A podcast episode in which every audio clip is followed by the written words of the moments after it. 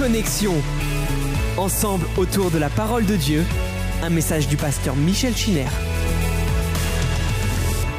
Nous sommes dans la bonne présence de Dieu. Que Dieu soit béni. Je salue nos frères et sœurs du 7e arrondissement ainsi que celles et ceux euh, qui sont dans leur maison. Que le Seigneur euh, vous accorde sa grâce et sa bénédiction à chacun. Nous allons poursuivre notre cheminement avec Abraham. Je présume toujours, mais je le rappelle pour ceux qui ont la mémoire courte, que euh, l'idéal, c'est que vous lisiez, vous ayez lu les chapitres, que vous soyez imprégnés des vérités qui concernent notre méditation. Aujourd'hui, euh, nous allons étudier euh, le comportement de ces habitants de Sodome et de Gomorre. Et j'aimerais que nous le fassions avec pudeur, car il s'agit de choses quand même marquées par une certaine répugnance. Avant de le faire, on va laisser les frères avancer avec les offrandes, on va prier pour que Dieu nous aide, que les plus jeunes parmi nous aient l'esprit euh, préservé de toute euh, forme euh, de fantasme ou de tentation, puisqu'il va s'agir de péché d'ordre sexuel. Alors on va s'incliner pendant quelques instants et on va prier.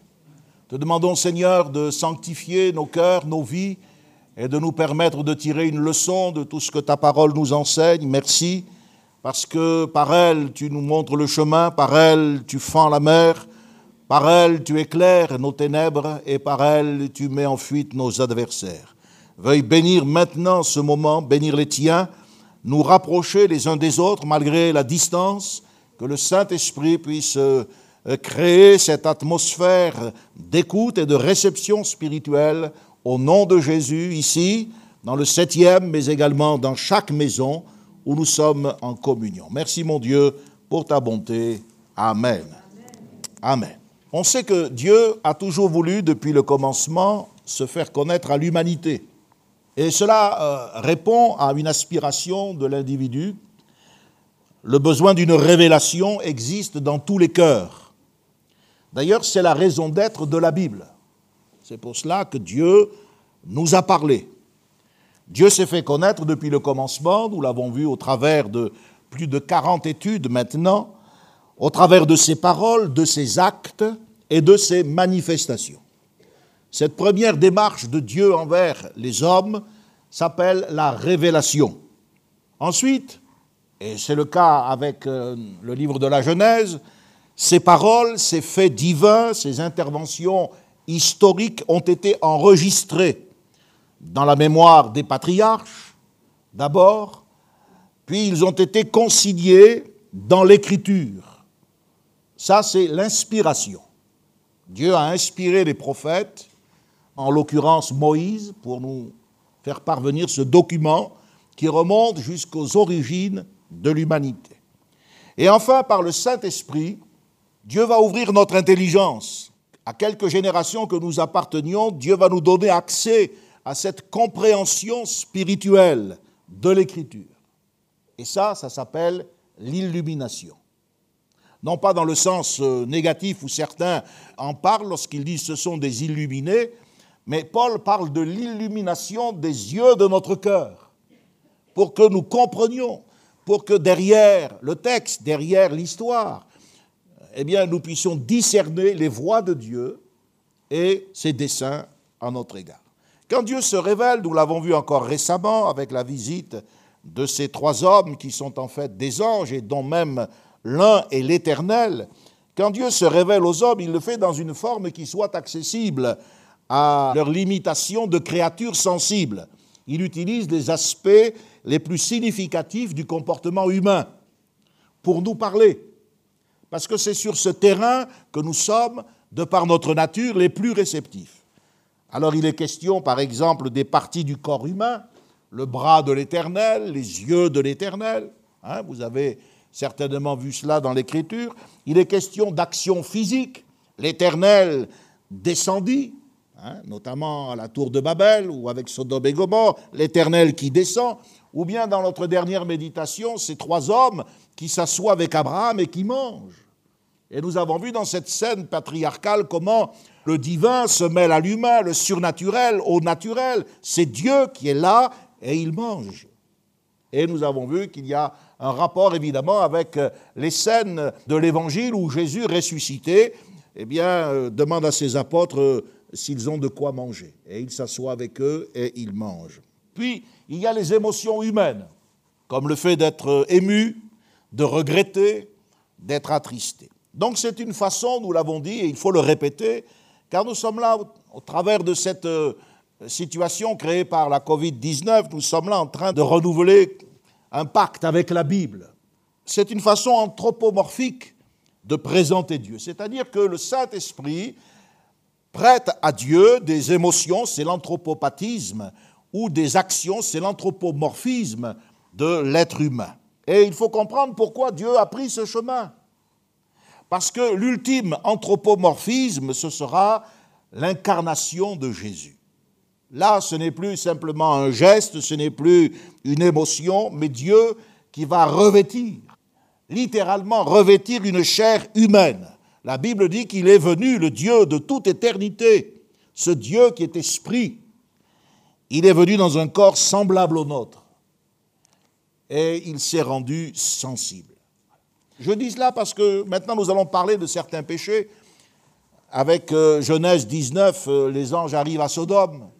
Je pense que tout le monde a à l'esprit euh, ce qui s'est passé.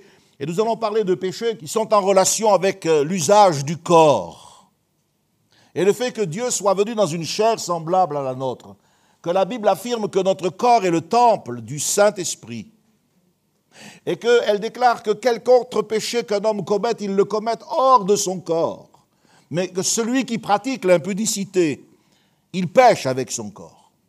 Cela donc nous amène à regarder le sérieux de l'événement. Donc nous sommes plongés avec le chapitre 19 dans un, univers d'aberrations sexuelles. Non seulement on va trouver le péché des habitants de Sodome et de Gomorre, mais il va y avoir l'inceste redoublé des filles de Lot, il va y avoir aussi la tentative d'adultère d'Abimelech envers Sarah un petit peu plus loin, et puis au chapitre 21, lorsque Dieu se souviendra de ce qu'il avait dit à Sarah, eh bien, il va y avoir la naissance d'un enfant à partir d'un couple centenaire. C'est vraiment aberrant, même si c'est, euh, je dirais, naturel et sain. Au chapitre 18, Dieu avait déjà dit à Abraham, le cri contre Sodome et Gomorre s'est accru et leur péché est énorme, c'est pourquoi je vais descendre. Et ce cri, c'est une véritable clameur, c'est un tollé, comme à la tour de Babel. L'Éternel descendit pour voir la ville. Dieu va descendre pour châtier Sodome et Gomorre. Et il est intéressant de noter ici que Dieu qui parle à Abraham, alors que les deux anges sont partis, alors que Dieu parle à Abraham, Dieu lui dit, je vais descendre, sous-entendu du ciel. Donc nous notons que la Bible nous enseigne que Dieu peut se manifester sur terre, il est en train de parler. Mais en même temps il demeure au ciel, puisqu'il parle d'en descendre. Tout comme il est question de ces trois hommes, et je vous l'ai fait remarquer, à propos de ces trois hommes, si vous lisez bien le chapitre 18, on va passer du pluriel au singulier, le pluriel car ils sont bien trois et ils sont distincts, et puis le singulier car en fait il s'agit de Dieu et Dieu est unique. Et quand ces deux êtres que l'on prend pour des hommes et qui sont des anges arrivent à Sodome et qu'il y a la discussion qui s'engage avec Lot, l'un d'eux dit, je ne peux rien faire tant que tu es là, sauve-toi pour ta vie. Et le Saint-Esprit note, l'Éternel fit pleuvoir du ciel, donc on comprend bien que l'Éternel qui s'en est allé après avoir parlé à Abraham est remonté au ciel, l'Éternel fit pleuvoir du ciel du feu et du soufre de par l'Éternel, c'est-à-dire sur l'ordre de l'Éternel qui, cette fois-ci, est en bas sur la terre, c'est l'un des deux anges. La nature de Dieu nous échappe parce qu'elle n'est pas matérielle. Et c'est justement parce qu'elle nous échappe que Dieu, au travers de ses anthropomorphismes, nous permet de ressentir, de comprendre dans quel sens il veut établir des relations avec nous. Il est dit au verset 4 du chapitre 19, il n'était pas encore couché. C'est dans la nuit que se pratiquent les péchés les plus scandaleux. C'est un épisode répugnant qui est euh, rapporté par les Écritures. Je me suis euh, demandé s'il fallait en parler, mais je pense qu'il faut en parler car la pression qui euh, est exercée aujourd'hui dans notre société moderne en rapport avec euh, un mode de vie alternatif, incluant l'homosexualité, est très forte. C'est dans la nuit que se pratiquent les péchés les plus scandaleux. Ces hommes vont parler sans aucune retenue de leurs intentions homosexuelles. Le prophète Ésaïe a comparé les péchés de Jérusalem à ceux de Sodome, et voici ce qu'il a dit. Il dit, comme Sodome, ils publient leurs crimes sans dissimuler. Malheur à leur âme, car ils se préparent des maux. Ils bravent les regards de Sa Majesté, et l'aspect de leur visage témoigne contre eux. Ésaïe chapitre 3, verset 9. Aujourd'hui, on a une société qui brave la majesté divine, qui euh, a un aspect euh, insolent, et cela témoigne contre nous. Et les maux que traversent les sociétés ne sont pas directement imputables à Dieu, ils se préparent des maux. C'est nous qui préparons souvent le châtiment qui vient détruire nos vies. Jérusalem, nous le savons, dira le prophète Ésaïe, sera renversée par des barbares, et le texte précise, chapitre 1, verset 7, comme à la catastrophe de Sodome. Ce que nous voyons, c'est que la miséricorde divine qui était présente dans l'intercession d'Abraham, car c'est Dieu qui a fait approcher Abraham de lui. C'est Dieu qui a sollicité de cet homme de foi une intercession, et Abraham a franchi le périmètre de la simple confiance, et il est entré dans celui de l'amour, et il a intercédé pour des coupables. Mais l'intercession ne signifie absolument pas d'excuser le péché, de fermer les yeux sur le péché. Et la miséricorde divine n'anéantit pas la justice divine. Voilà que ces gens vont préférer assouvir des passions contre nature dans un déchaînement de convoitise, plutôt que d'accepter même la tentative, la proposition de Lot. Ce qui est étonnant, c'est que toute la ville, toute la population se soit rassemblée ouvertement. Ce phénomène nous interroge. Littéralement, le texte dit, ils sont venus de toutes les extrémités, verset 4. Il n'était pas encore couché que les gens de la ville, les gens de Sodome, entourèrent la maison, depuis les enfants jusqu'aux vieillards, toute la population était accourue. Littéralement, ils sont venus de toutes les extrémités. Euh, second a traduit euh, de tous les coins, de tous les quartiers de la ville. Mais on peut comprendre également de toutes les classes du peuple. Certains donc sont venus euh, comme des acteurs, d'autres sont venus comme des spectateurs, et là, je veux m'adresser aux plus jeunes et aux moyens modernes que la vidéo met hélas à notre disposition, c'est-à-dire à toutes les formes eh bien, euh, de péché visuel en rapport avec euh, la pornographie. Certains étaient là pour agir, d'autres étaient là pour regarder. Il y avait des jeunes, il y avait des adolescents, il y avait des vieillards. On peut même se demander si ce n'était pas une coutume publique. En tout cas, il y a une fureur démoniaque qui s'est emparée de cette foule. Ils sont frappés d'aveuglement, mais malgré leur cécité, ils continuent à vouloir enfoncer la porte. Nous avons manifestement là le comportement d'un peuple qui est mûr pour le jugement. D'abord, ils ont été frappés d'aveuglement. Et il ne faut pas oublier que l'aveuglement spirituel précède la perdition. On peut être aveuglé de différentes manières. Hein. On peut avoir un moment où des ombres obscurcissent notre vue. Le mot qui est utilisé signifie aveuglé par une lumière intense. La confusion de ces gens prouve que c'était non seulement l'organe de la vue, les yeux physiques qui ont été frappés d'aveuglement, mais aussi leur esprit. C'est l'expérience qui se reproduira sous le ministère d'Élysée lorsque eh il conduira les troupes, après que l'Éternel les ait frappés d'aveuglement, jusqu'à l'intérieur de la ville de Samarie. C'est leur esprit qui est aveuglés autant que les yeux de la chair. Cette population semble, euh, comme euh, hélas aujourd'hui cela se dit ouvertement sur les réseaux sociaux, à la télévision, il semble que la population de Sodome pratiquait non seulement l'homosexualité, mais la bisexualité. Preuve en est, c'est qu'il y avait des enfants. On voit ici les résultats d'une éducation perverse sur les enfants. Il y a beaucoup de gens qui ne comprennent pas pourquoi dans l'Écriture, par exemple, il est dit qu'il est question de punir les péchés des pères sur les fils. Et souvent les gens me disent, mais enfin, ce n'est pas juste, pourquoi les péchés des pères sur les fils? Mais c'est tout simplement parce que les pères ont transmis à leurs fils leur même mode de vie. C'est tout. Il y a aujourd'hui, on le sait, une grande pression dans notre culture moderne pour faire accepter euh, ces attitudes comme des modes alternatifs de comportement sexuel. Ce ne sont pas des modes alternatifs, ce sont des modes destructeurs. Et il faut que les parents chrétiens le disent à leurs enfants. Ce n'est pas quelque chose qui peut prendre place à côté d'autres choses. Les comportements de cette nature sont caractéristiques d'une culture païenne.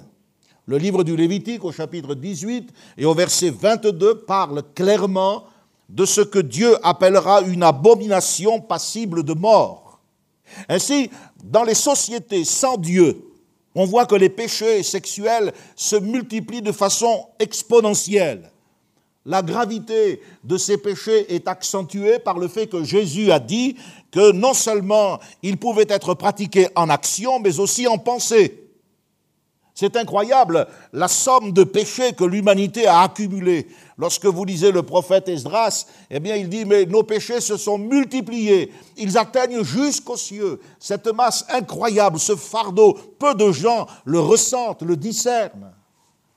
Et chez les chrétiens, de plus en plus, à cause de la pression qui s'exerce, eh bien, ça en vient à être quelque chose, euh, une inconduite, mais bon, c'est banalisé. Mais ça n'est pas banalisé. Pour que nous les connaissions, cette expression, pour que nous les connaissions, est un euphémisme biblique. D'ailleurs, Dieu parle avec beaucoup de pudeur de toutes ces choses. Il est question de s'approcher de Sarah, Adam connu Ève, et là il est question de les connaître. C'est un euphémisme biblique empreint de chasteté pour parler des relations sexuelles. En fait, cette population est complètement excitée par la beauté de ces deux hommes, car ces anges eh bien, apparaissent sous une forme humaine, mais l'expression est une expression glorieuse. Paul dira qu'ils sont enflammés dans leur désir, voyez, et cette flamme va les dévorer. Il faut reconnaître aussi que en Canaan, c'était une pratique, c'était un vice qui existait, et même du temps des juges, au chapitre 19, eh bien vous voyez que ces choses se produisent, et ça a amené, des siècles plus tard, la destruction de toute la tribu de Benjamin au sein du peuple d'Israël. Ceci dit, nous allons parler de la faiblesse de Lot. L'apôtre Pierre nous parle de Lot comme d'un juste à trois reprises.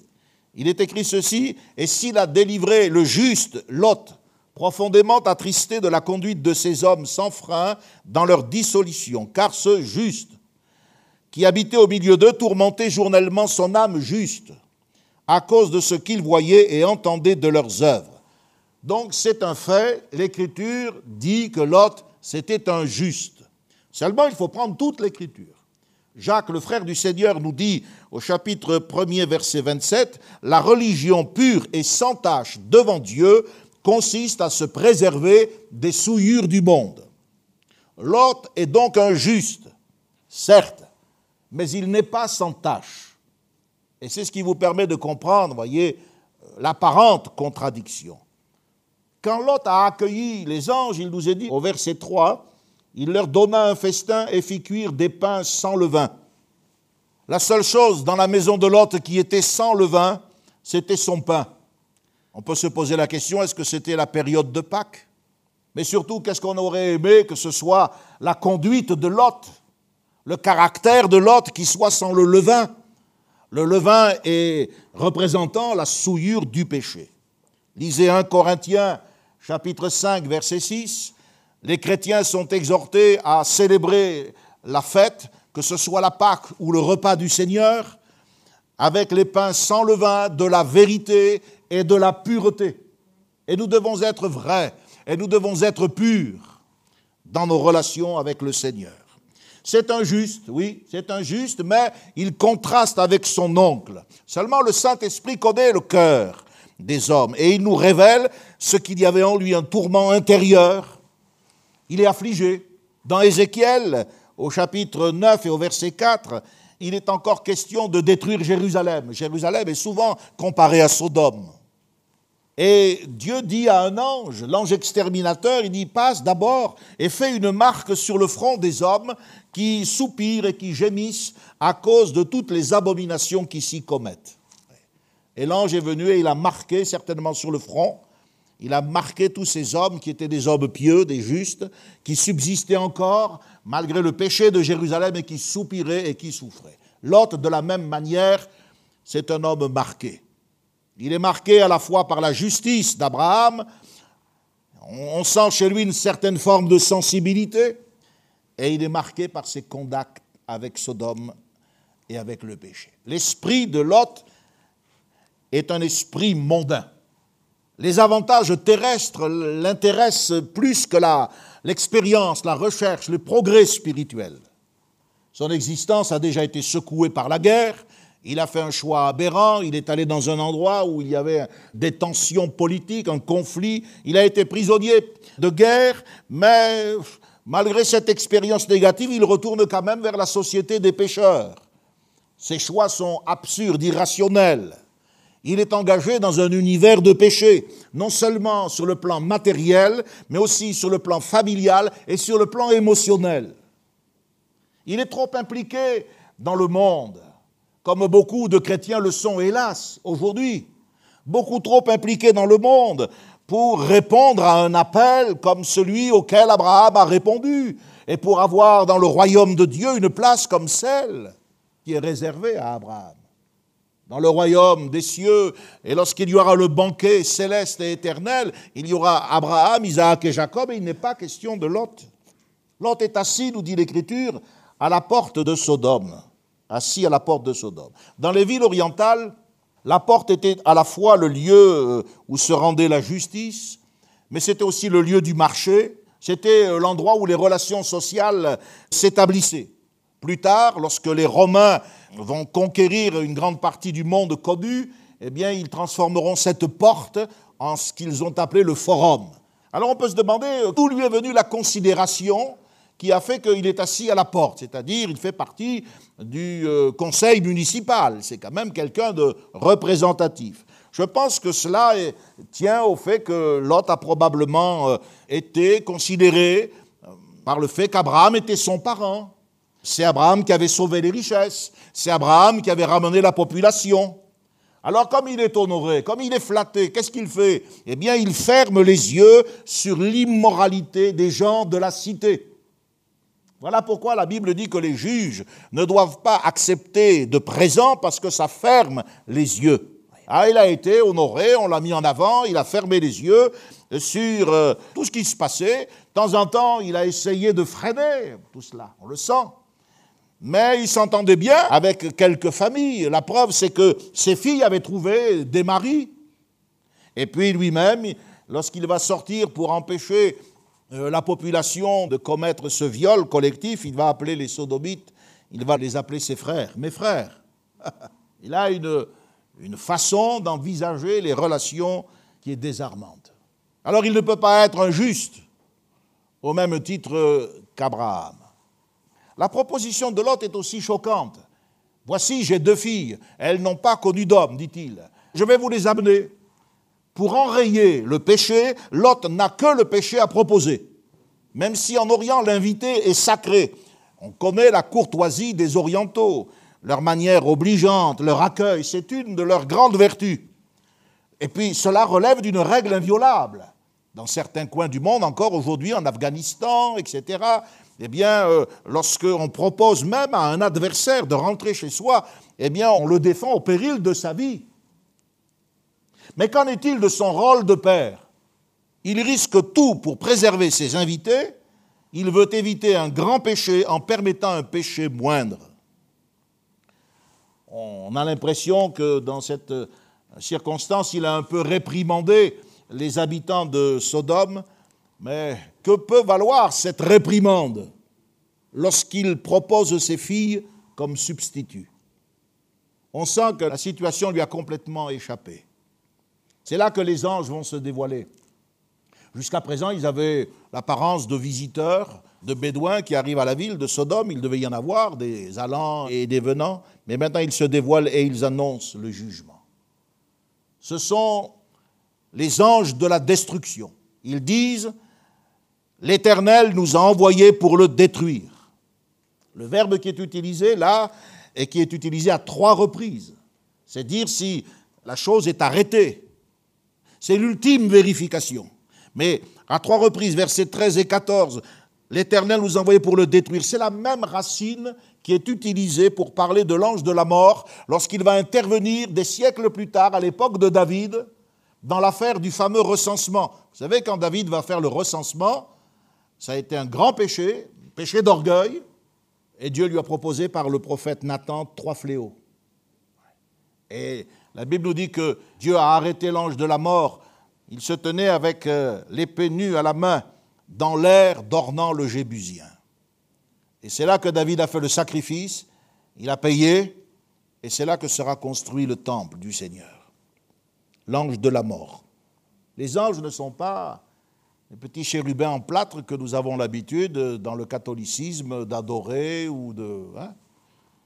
Les anges, ce sont des êtres puissants en gloire, supérieurs en force, dit la Bible. Ils sont d'une autre nature que nous, ils sont bien réels, immatériels et invisibles à nos yeux, ils peuvent se manifester. Voilà pourquoi la Bible dit que il faut aussi exercer l'hospitalité, car quelques-uns ont logé des anges sans le savoir. Hébreu chapitre 13. Mais les anges ne sont pas des joujoux. Il est question des filles de Lot. Je laisse ça à votre réflexion. Combien Lot avait-il de filles? Certains affirment qu'il en avait deux. Moi, je pense qu'il en avait quatre, puisqu'il est question de ses gendres. Donc je pense qu'il y a deux filles mariées qui sont à l'extérieur, qui ont péri dans la catastrophe. Et puis les anges parlent de les filles qui sont ici. Et celles-ci, elles sont désignées comme étant vierges, donc non mariées. Donc il y avait avec Lot, dans la maison de Lot, au moins deux filles. Ce sont elles qui vont l'accompagner euh, dans sa fuite. Et deux autres probablement qui sont restées avec les gendres. Et puis il est question aussi, c'est les anges qui disent ceci, ils disent, euh, qui as-tu encore ici Gendre, fils et fille?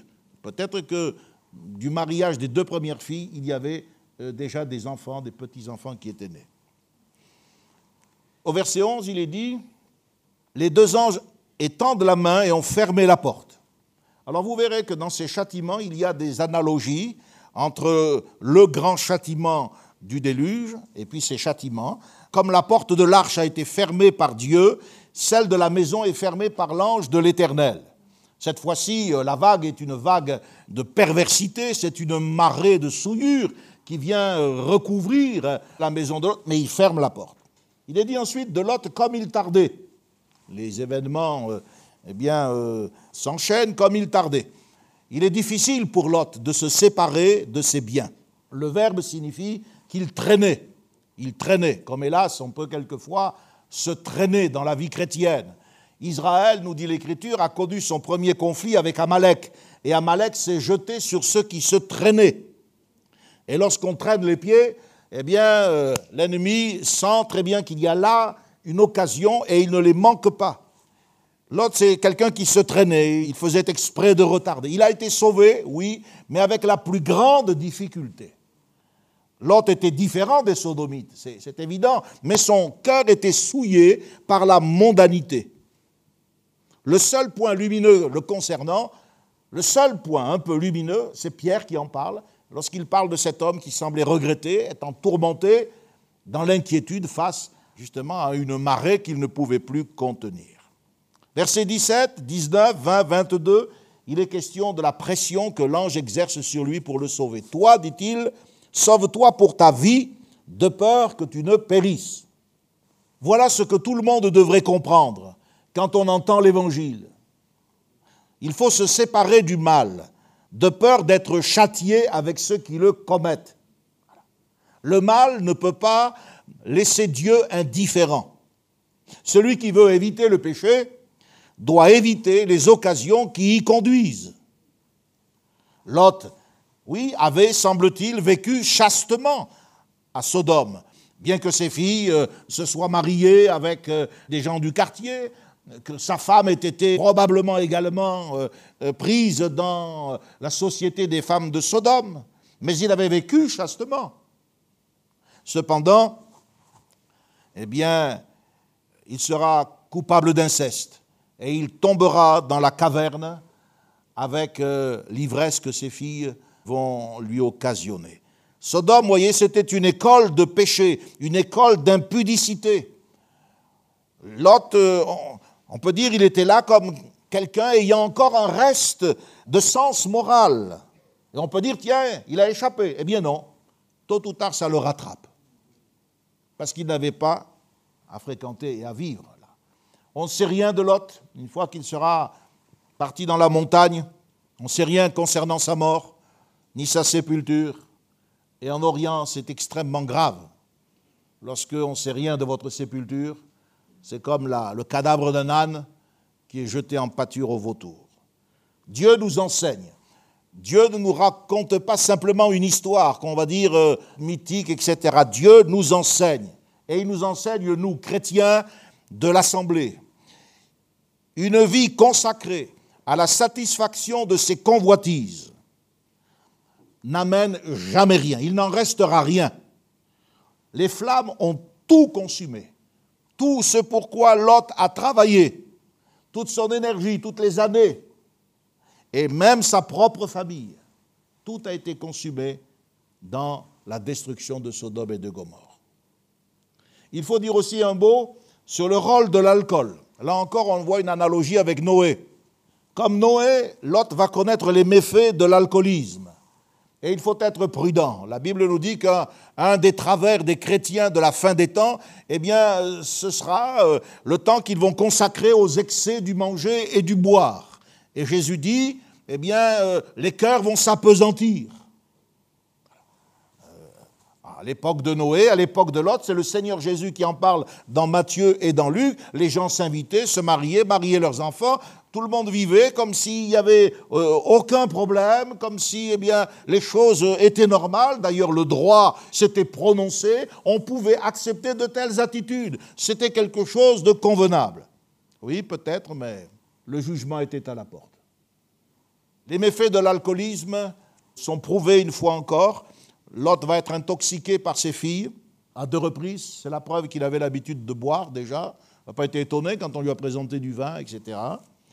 Et ça a été l'occasion d'un double péché. Alors on peut se poser la question, est-ce que les filles se sont vengées? Est-ce qu'elles l'ont traité de cette manière parce qu'il les a proposées à la bestialité des gens de Sodome? Il faut quand même se mettre à la place de ces filles. Hein euh, ben, elles sont là, tenez, prenez-les. Oh Et peut-être qu'elles se, se, sont vengées. En tout cas, l'Écriture dit qu'elles ont voulu perpétuer leur lignée. Vous vous souvenez du crime de Cham? Vous vous souvenez de ce qui s'est passé? La malédiction de Noé sur Canaan va s'accomplir très précisément par les filles de Lot au travers du caractère des descendants de cette union incestueuse que seront les Moabites et les fils d'Amon. Les descendants de Lot représentent un héritage malsain.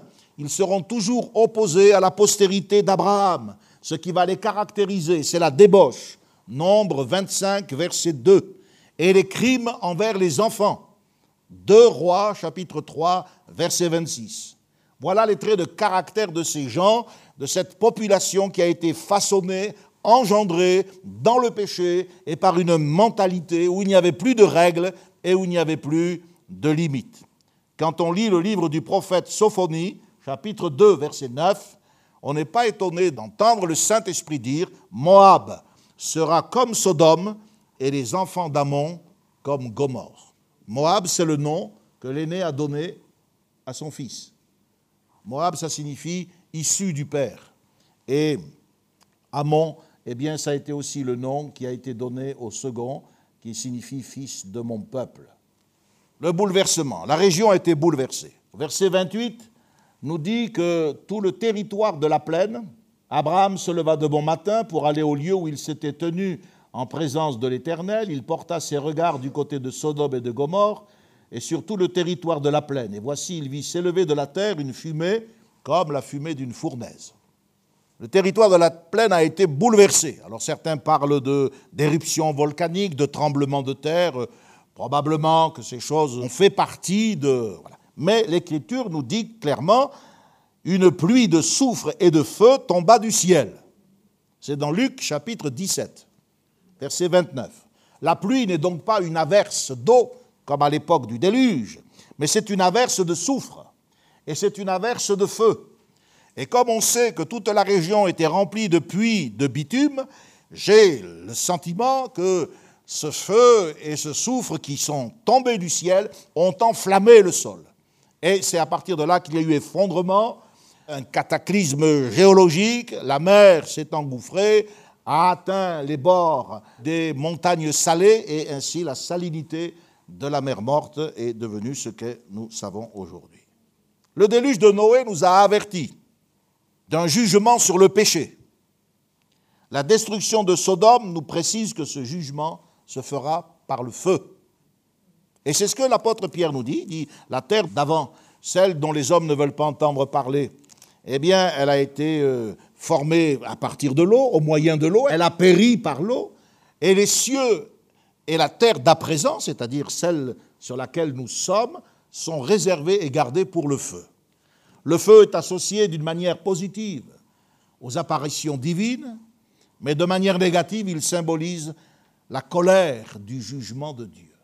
Et dans cette génération, il y a beaucoup de gens qui se sont fait de Dieu une image qui n'est pas celle du Dieu de la Bible. Dieu se met en colère, il est irrité. On a vu qu'il était patient, on a vu qu'il était miséricordieux, on a vu qu'il suscite toujours des intercesseurs dans sa providence. Il retarde le jugement, mais pas indéfiniment. La Bible parle d'un enfer éternel, de soufre et de feu. Il y a beaucoup de gens pour qui l'amour de Dieu doit inévitablement euh, nous faire éviter l'enfer. Eh bien non. Pour le déluge, le mot grec qui est utilisé dans le Nouveau Testament, c'est cataclysmos, qui a donné cataclysme. Pour la destruction de Sodome et de Gomorre, le mot grec c'est catastrophé, qui a donné catastrophe. Tous ces deux mots ont une intensité très forte. L'historien Tacite qui a visité la région parlait de vestiges indélébiles. Vestiges indélébiles. Le mot qui est employé pour euh, parler de ce châtiment euh, désigne littéralement un renversement total, une subversion entière, l'opposé direct de la condition antérieure. Les Arabes disent de Sodome qu'elle est al-motafekat, ce qui veut dire euh, la renverser, bouleverser sans dessus-dessous. Le Coran mentionne cet événement. Il parle, écoutez bien, d'un choc, d'un cri, et ils sont tous brûlés. Il n'y a pas d'attente. Un seul cri, tout a été fini. Et on trouve le même mot dans le prophète Jérémie lorsqu'il parle de l'orage qui se précipite. Jérémie 3.19, c'est venu d'un coup. Donc nous avons aussi là des preuves liées euh, aux expressions, au langage. Les traditions orientales ont été marquées par cet événement et en ont gardé un souvenir. Je ne plaide pas pour le Coran, mais en l'occurrence, c'est un exemple. L'action judiciaire qui a présidé à la catastrophe des villes de la plaine nous rappelle que le tremblement de terre, le feu du ciel, alors les gens vont dire, mais est-ce que c'était une comète, est-ce que c'était la foudre? Mais non, c'est Dieu. Dieu peut se servir d'éléments appelés naturels pour accomplir une volonté surnaturelle ou accomplir un jugement surnaturel. La tempête qui a précipité Jonas dans le ventre du poisson ben, semblait naturelle. Des tempêtes, les marins en connaissent. Il suffit d'aller une fois pour comprendre. Mais cette tempête, c'est Dieu qui l'a fait venir. Et le poisson est venu également sur son ordre. Donc c'est une action judiciaire de Dieu. Et je voudrais vous supplier ce matin, d'ailleurs si vous avez été un brin fidèle et que vous m'avez suivi dans ce commentaire, eh bien j'essaie de vous montrer comment on ne joue pas avec le péché. On ne joue pas avec Dieu. Adam et Ève ont cru que c'était une question d'opinion, de choix. Les habitants du monde antédiluvien se sont laissés aller. Regardez ce que ça a donné ici avec Lot. Il est dit dans les lamentations de Jérémie au chapitre 4, le châtiment de la fille de mon peuple est plus grand que celui de Sodome, détruite, renversée en un instant, sans que personne ait porté la main sur elle. Lamentation de Jérémie 4, 6. Voyez, détruite, renversée en un instant, Almotafekat l'a renversée, sans que personne ait porté la main sur elle. Jérémie désigne ces villes chapitre 20, verset 16 de son livre, il dit, ce sont les villes que l'Éternel a détruites sans miséricorde. L'Éternel, ce même Dieu qu'Abraham invoque, ce même Dieu qui nous donnera en son temps Jésus-Christ. Le prophète Amos va lutter contre le peuple d'Israël. Il a un procès car Israël s'est laissé envahir par la corruption.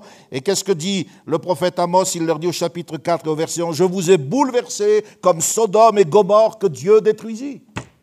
Et si vous prenez le Deutéronome, chapitre 29, Ésaïe, chapitre 1er, Ézéchiel, Osée, l'Apocalypse et même les évangiles, vous trouverez qu'il est question de Sodome et de Gomorre.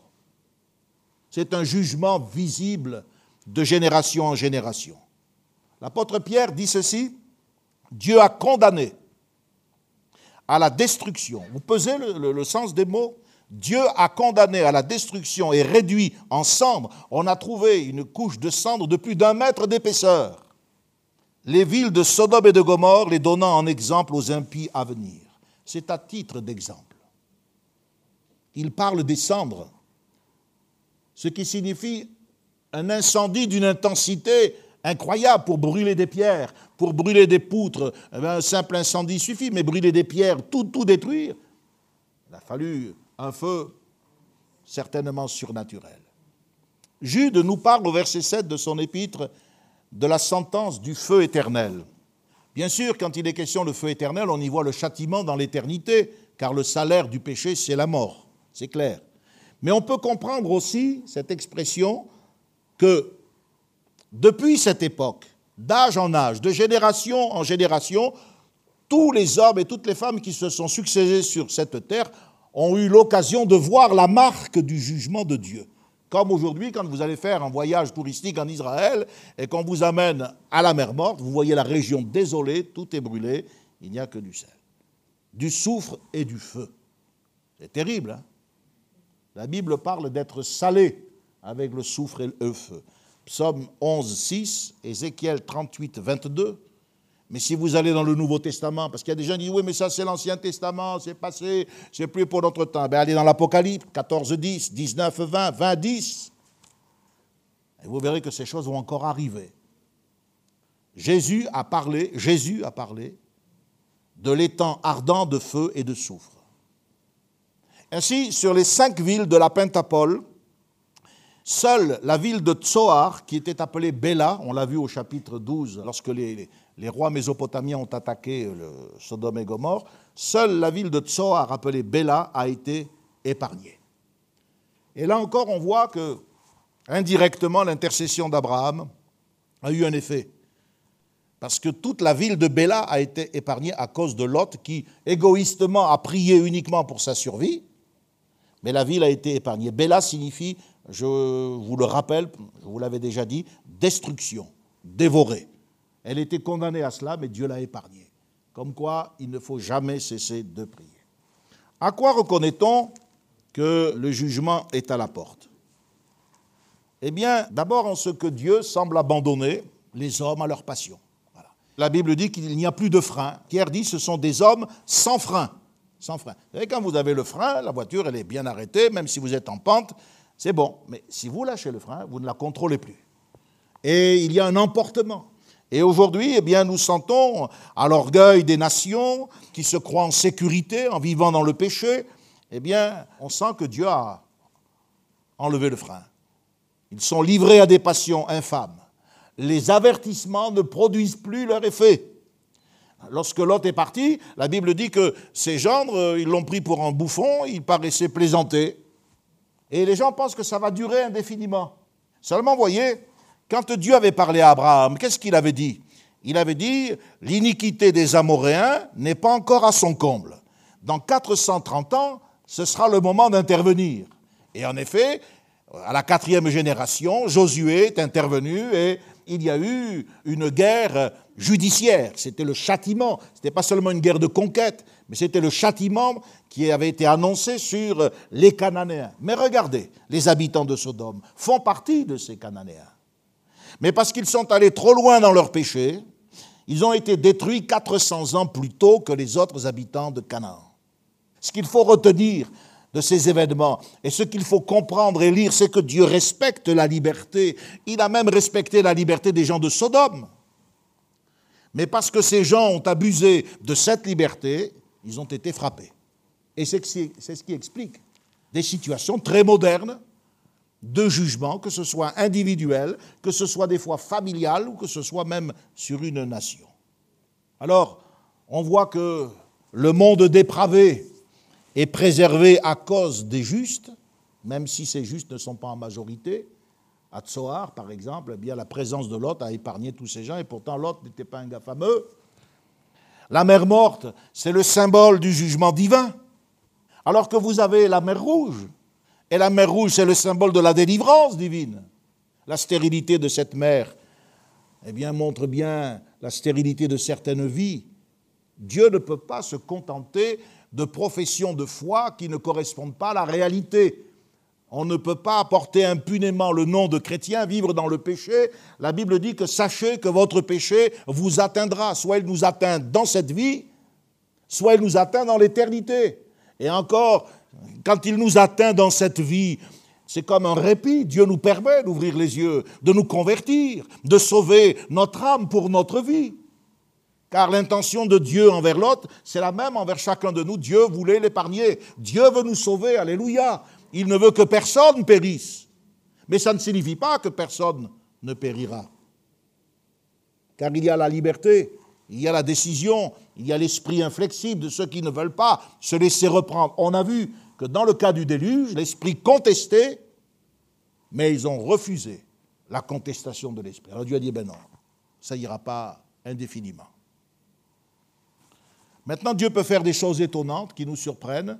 Dans Matthieu chapitre 11, verset 24, Jésus dit aux habitants de Capernaum, il dit, si les miracles qui ont été faits au milieu de toi avaient été faits dans Sodome, elles subsisteraient encore aujourd'hui. C'est pourquoi, au jour du jugement, le pays de Sodome sera traité moins rigoureusement que toi. C'est quand même une parole étonnante. Alors qu'il y a une sévérité dans Genèse 19 euh, d'entendre cela. Dieu peut faire des choses étonnantes. D'abord, on se rend compte que le jugement n'est pas quelque chose d'arbitraire, d'aveugle, ce n'est pas Dieu qui se met en colère et qui détruit tout. Il est proportionnel à la connaissance, à, l'intelligence spirituelle. Chacun portera son propre fardeau, et la Bible dit qu'on demandera beaucoup de celui à qui l'on a beaucoup confié. Et puis Dieu peut faire des choses aussi étonnantes avec les gens. Jephthé, sa mère était une prostituée. Ruth était une Moabite. Tamar était enceinte de son beau-père. Ainsi, donc, des gens qui sont issus d'unions illégales, d'aberrations, comme je le disais, de type sexuel. Dieu peut néanmoins tirer ici et là quelqu'un à qui il fait grâce, un tison arraché du feu. Et il peut même l'inclure dans la lignée messianique. Mais ça ne signifie pas que Dieu approuve tout cela qu'il a approuvé l'origine, qu'il a approuvé tout ce qui s'est passé. La Bible dit que lorsque Dieu fit échapper Lot du désastre, il s'est souvenu d'Abraham. Il n'est pas dit qu'il s'est souvenu de Lot. Combien de gens doivent leur salut? À un Abraham, un pasteur, un père de famille sérieux qui a prié, qui s'est tenu devant Dieu Combien d'enfants? Mais cela ne doit pas nous autoriser ces gens à penser que parce qu'ils prient, parce qu'il fait des prières, je peux prendre les choses comme elles viennent. Je dois être sérieux avec Dieu dans mon engagement. Alors on va arrêter là notre réflexion.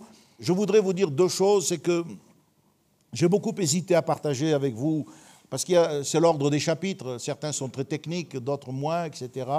Et j'aurais aimé partager avec vous dans un premier temps ce matin euh, le sacrifice d'Isaac, parce qu'il y a un message spirituel très profond. Mais je me suis dit, les frères et les sœurs, on risque de, faire des confusions. Si quelques-uns manquent les rendez-vous, si vous ne lisez pas, c'est compliqué, je le sais bien. Mais c'est là le choix que nous avons fait de nous attacher à une lecture suivie de l'Écriture. Donc, euh, nous avons parlé de ce que nous avons parlé. Mais je voudrais vous dire que mardi et dimanche prochain seront des rendez-vous très importants. On va voir le séjour d'Abraham à Guérard, l'enlèvement de Sarah. 20 ans après, il fait les mêmes bêtises. Et puis, euh, on verra également le sacrifice d'Isaac, ou plus exactement la ligature d'Isaac. Et ça, c'est très, très important. Ne manquez pas ça, parce qu'en fait, je ne vous donne pas des renseignements. Je ne suis pas là pour renseigner. Je ne suis pas une agence de renseignement. Mais j'espère qu'au travers de ce long temps que nous passons, ça fait déjà un an que nous sommes sur la Genèse, vous allez développer un goût pour l'étude de la parole de Dieu. Vous allez comprendre ce que nous devrions tous comprendre, c'est que la Bible n'est pas un livre ordinaire. Elle nous parle au travers des circonstances, des gens, des situations complètement différentes de ce que nous vivons, quoique dans le cas de la sodomie, on est en plein dedans. Hein.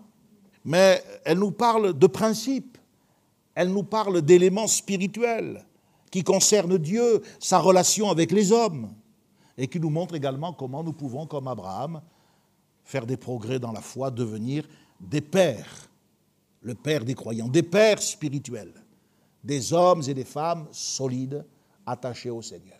J'espère que ce matin, vous avez entendu euh, la voix de l'Esprit et pas simplement la mienne, et que ces messages vont vous aider à vous détacher du monde. J'espère que vous comprenez tout ce qui se passe. Je ne veux effrayer personne, je n'ai pas fait ni de déclaration complotiste, ni de déclaration alarmiste, mais j'espère que vous vous rendez compte dans quel état est le monde et que vous comprenez que Dieu est en train d'apesantir quand même sa main sur le monde.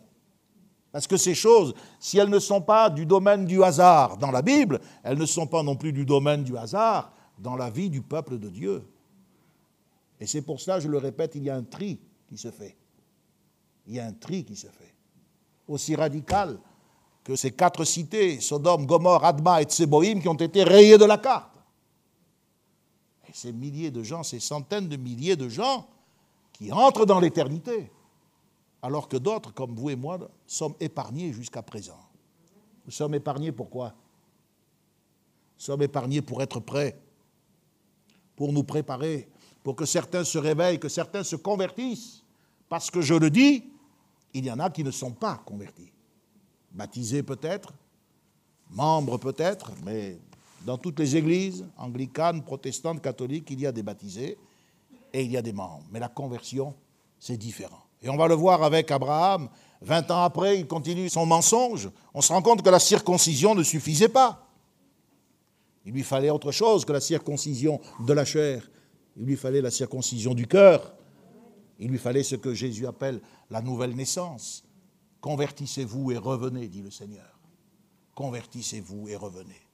Voilà le message que Dieu nous adresse à nous en tant que peuple de Dieu, afin que par notre vie et également par notre témoignage, nous puissions en arracher quelques-uns de ce feu qui les menace. Merci de votre écoute, euh, frères et sœurs, euh, dans vos demeures, au septième, que Dieu vous bénisse.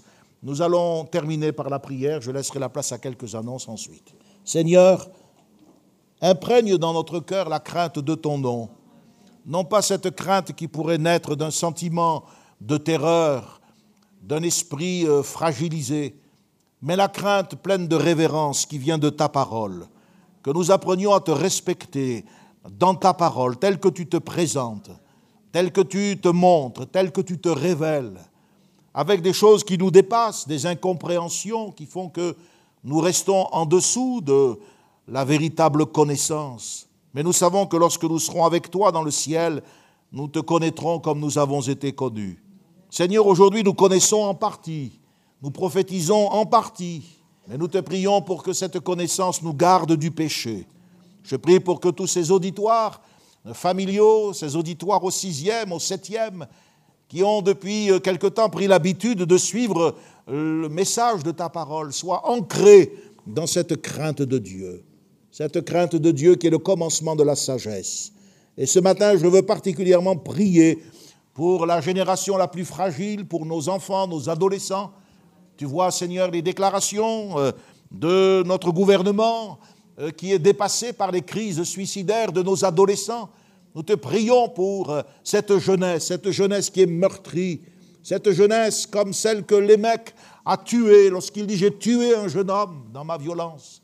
Cette jeunesse que nous tuons par notre style de vie. Je te prie pour elle afin que tu lui fasses grâce afin que tu lui fasses miséricorde, afin que tu, la sauves, et non seulement la jeunesse à l'extérieur de l'Église, mais nos propres jeunes, Seigneur. Garde nos jeunes dans la pureté, dans la vérité, bénis les parents, qu'ils puissent présenter à leurs enfants un style de vie différent, cohérent. Oh, merci Seigneur, parce que tu es avec nous pour nous aider à réaliser ces choses. Dans le nom de Jésus-Christ, nous te le demandons. Amen. Amen. Connexion. Ensemble autour de la parole de Dieu. Un message du pasteur Michel Chiner.